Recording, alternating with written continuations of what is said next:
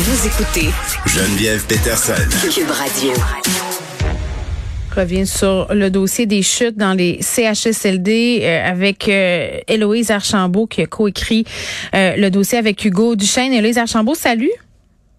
Bon dossier dans le journal de Montréal, 1000 Québécois qui sont morts après avoir chuté dans leur CHSLD ou une résidence pour aînés depuis le début de la pandémie. Ce sont des accidents, bien entendu, tragiques. Euh, et ce qui est encore plus tragique, c'est que, bon, certains d'entre eux étaient évitables. Euh, je- Héloïse, dites-moi comment vous vous êtes euh, intéressée, euh, comment vous en êtes arrivé à vous intéresser à la question des chutes dans les CHSLD? Ben, on savait qu'il y en avait beaucoup, des chutes en CHSLD, puis on savait aussi que euh, ça fait partie des accidents qui sont euh, automatiquement enquêtés par les coronaires OK. chaque année. Donc, euh, et puis, depuis le début de la pandémie, on a beaucoup parlé des aînés qui ont souffert de la COVID, qui ont été malades, qui sont morts de la maladie, mais on a peu parlé euh, de l'impact de la COVID euh, sur toutes les tous les autres les autres personnes qui habitaient dans des résidences supervisées comme ça, euh, qui ont souffert finalement de la pandémie, mais pas nécessairement de la maladie. Puis en- donc on a demandé là tous les rapports de coroner qui ont été faits depuis le début euh, depuis le début mars euh, 2020. Puis on a réalisé là sur les 1000 presque 1300 rapports qu'on a obtenus. Mm. euh, donc, depuis deux ans, euh, qu'il y avait 1027 personnes qui étaient décédées après avoir chuté, soit dans un CHSLD, là, ou soit dans une résidence pour aînés. Euh, évidemment, ça, ça, ça fait en sorte, ça met en lumière toutes sortes d'histoires vraiment Ouais. dramatiques, Ben, vraiment tragiques, qui sont liées à la pandémie ou pas.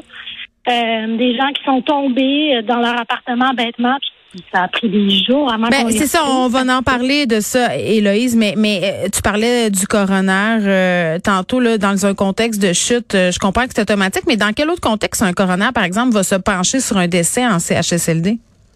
En fait, dans la société en général, c'est lorsque la cause du décès est inconnue ou on peut pas vraiment la savoir. Euh, Lorsqu'il y a une mort violente, donc euh, des gens qui mettent fin à leur vie. Mm. Euh, Lorsqu'on connaît pas l'identité de la personne qui est décédée. Euh, il y a quelques exemples comme ça, mais donc euh, les accidents et donc les chutes, ça fait vraiment partie euh, des enquêtes les plus souvent menées dans des contextes de CHSLD. Bon, c'est ça, c'est quoi le pourcentage euh, des chutes euh, parmi les dossiers enquêtés en CHSLD par les coroners? Presque 80% 79% précisément. C'est énormément de gens. Ben oui. Tu sais, on le sait là, que les personnes âgées sont à risque de chute. On nous dit souvent qu'avec la maladie, bon, la vieillesse, le fait de faire euh, de la démence, ça cause souvent plus de chutes.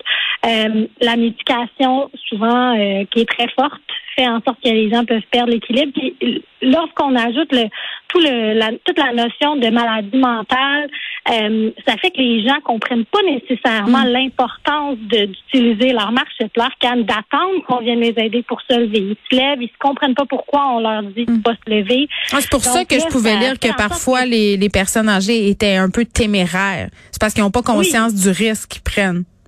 Ou, ou carrément, ils veulent pas qu'on les aide. Euh. Il y a de l'orgueil là-dedans, il y a de la maladie mentale, il y a toutes sortes de facteurs.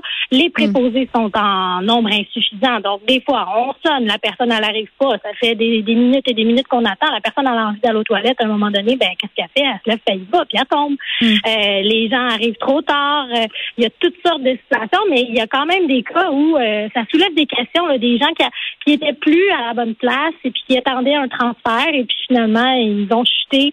Euh, et puis ça a été la chute de trop. Là. Quand les gens chutent et qu'ils se cassent un membre, là, c'est souvent le fémur ou la hanche. euh, il y a vraiment beaucoup de gens pour qui c'est le début de la fin.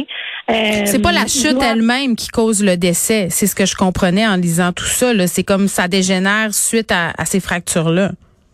Qui nécessitent beaucoup de médication, qui souvent est très forte pour la personne, qui sont en âge très avancé, là, souvent des gens plus de 90 ans. Ouais. Et là, il faut prendre la décision avec la famille. Est-ce qu'on opère? Opérer, ça comporte quand même des risques quand on est un âge très avancé. Parfois, la famille va décider de ne pas opérer. Puis là, dans ce cas-là, ben, avec la médication, puis la douleur et tout ça, ben, c'est, c'est- c'est- ça veut dire qu'on y va vers les soins de confort, puis c'est c'est terminé. Là. Euh, des fois, ils ont opéré, puis finalement, il y a eu des complications, puis la personne en est décédée. Euh, il y a toutes sortes de- d'exemples po- possibles, là, mais, euh, mais effectivement, c'est souvent le début de la fin, parce qu'après ça, toute la réhabilitation qui vient avec ça, on parle trop. de masse musculaire, Ouais. être, être hospitalisé, ne pas pouvoir se lever. Un résident de 88 ans qui a chuté 39 fois en 2019 qui est, qui est décédé aujourd'hui. Ça a l'air inconcevable. On se dit, tu sais, on met nos parents, euh, nos grands-parents dans ces endroits-là pour qu'ils soient en sécurité. Comment ça se fait qu'on n'est pas capable d'assurer leur sécurité, Héloïse? Ben, c'est pour toutes ces raisons-là, manque de personnel qui revient vraiment beaucoup. Puis effectivement, c'est un problème qui est institutionnel. Là. On met pas la, on blâme pas les, les, infirmières directement ou les préposés. Eux, ils sont, ils savent là qu'il y a des problèmes. Mais effectivement, ça prendrait. Il y en a plein de fois où les, les employés disent que ça prendrait du un pour un. Des cas tellement lourds, les gens ils devraient être, ils devraient être surveillés constamment. Puis en même temps, c'est pour ça aussi qu'on a fait le dossier parce que effectivement, il y a bien des cas où c'est où c'est inévitable que la personne va finir par chuter, mais en même temps, on envoie ces gens-là dans ces endroits-là parce qu'on n'est plus capable d'en prendre soin ailleurs, puis parce qu'on veut qu'ils soient en sécurité. Mais là, ce qu'on se rend compte, c'est qu'ils sont vraiment en sécurité. Ben, pas tout le temps, tu sais. À cause du manque de personnel, parce que je disais que parfois l'équipement est déficient, il y a des oublis, par exemple, une fenêtre qui est pas supposée s'ouvrir, puis là, oups, euh, est ouverte, euh, une personne non voyante tombe en bas, meurt, euh, dispositif d'alerte de chute qui a pas été actionné. Puis je le répète, là, c'est pas de jeter le blâme sur les gens qui travaillent là, parce que j'imagine que ça, ça doit avoir des impacts absolument épouvantables sur, sur comment ils se sentent par rapport à leur travail, de voir que tout ça se passe. Mais quand même, ça, met en lumière les manquements. Euh, ces manquements-là ont des conséquences funestes. Là? Absolument. Puis c'est surtout aussi ce qui est ce qui est dramatique, c'est toutes les c'est parce qu'on a reçu euh, des milliers de rapports là, les cas là où les gens tombent, sont dans la souffrance, puis c'est mm. long avant qu'on les trouve. Des jours, des jours. Oui, ça c'est ça c'est les gens qui sont souvent dans des raisons. Puis ça, ça a été encore plus vrai avec la pandémie parce que les gens avaient plus le droit d'avoir des visites, ils étaient confinés dans leur appartement. Il n'y a plus d'employés qui passent dans le corridor, avec même si tu appelles à l'aide, il n'y a personne qui va t'entendre t'as plus tes enfants qui viennent te voir. Fait que des, si t'es pas capable de te rendre à une sonnette d'urgence, ben t'attends au sol. Là, c'est dramatique comme ça. Là. Ben je racontais au début d'émission euh, qu'on avait mis ma grand-mère dans un CHSLD justement parce qu'elle était restée de longues heures entre sa toilette puis sa, son lavabo était tombé, était en appartement euh, à cette époque-là. Donc c'est assez paradoxal de dire que la même situation peut se reproduire. Je me répète là, mais dans un endroit où tu paies justement pour que ces situations-là se produisent pas.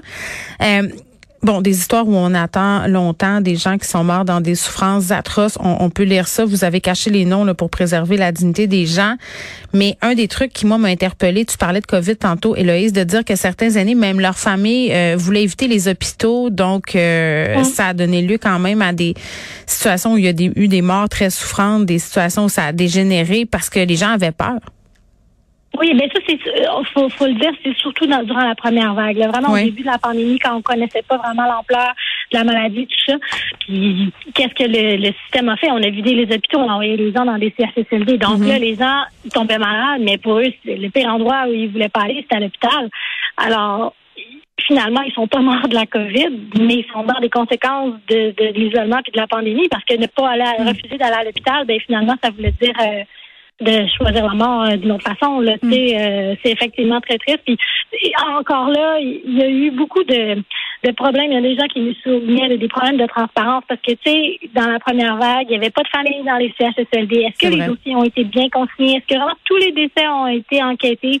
Euh, les familles qui disaient qu'ils appelaient, la mère était tombée, puis on ne réussissait pas à savoir comment elle allait parce que la personne fait un peu de démence. Donc, c'est difficile d'avoir l'heure juste. Les employés ne rappellent pas. On n'est hmm. pas sur place, on peut pas rentrer, on peut pas l'avoir. Une dame, là, ça a pris 13 jours avant qu'on l'envoie finalement à l'hôpital après avoir chuté parce que la famille a insisté euh, puis finalement, la personne est décédée. Là, elle avait, elle avait besoin d'aide, là, euh, mais il y avait personne qui s'en occupait sur place. Est-ce qu'à ta connaissance, Héloïse, c'est certaines familles qui vont poursuivre? Pas à ma connaissance, euh, mais clairement, il y a des dossiers qui mériteraient qu'on y jette un peu de lumière. Là, puis, mais c'est ça aussi, ce sont les gens âgés qui sont souvent avec peu de ressources. Et on dit souvent que les personnes âgées en CHSLD ne reçoivent pas beaucoup de visites. Il n'y a pas beaucoup de gens autour d'eux, pas beaucoup de gens qui posent des questions. Encore plus avec la pandémie qui était pas, euh, les gens ne pouvaient pas être présents. Euh, ça fait beaucoup de gens qui sont morts, puis on l'écrivait aussi qui sont morts mm. là, un peu dans, dans l'indifférence. C'est vraiment à lire ce dossier dans le Journal de Montréal. Euh, Héloïse Archambault, merci. Merci. Un dossier écrit par Héloïse et Hugo Duchesne.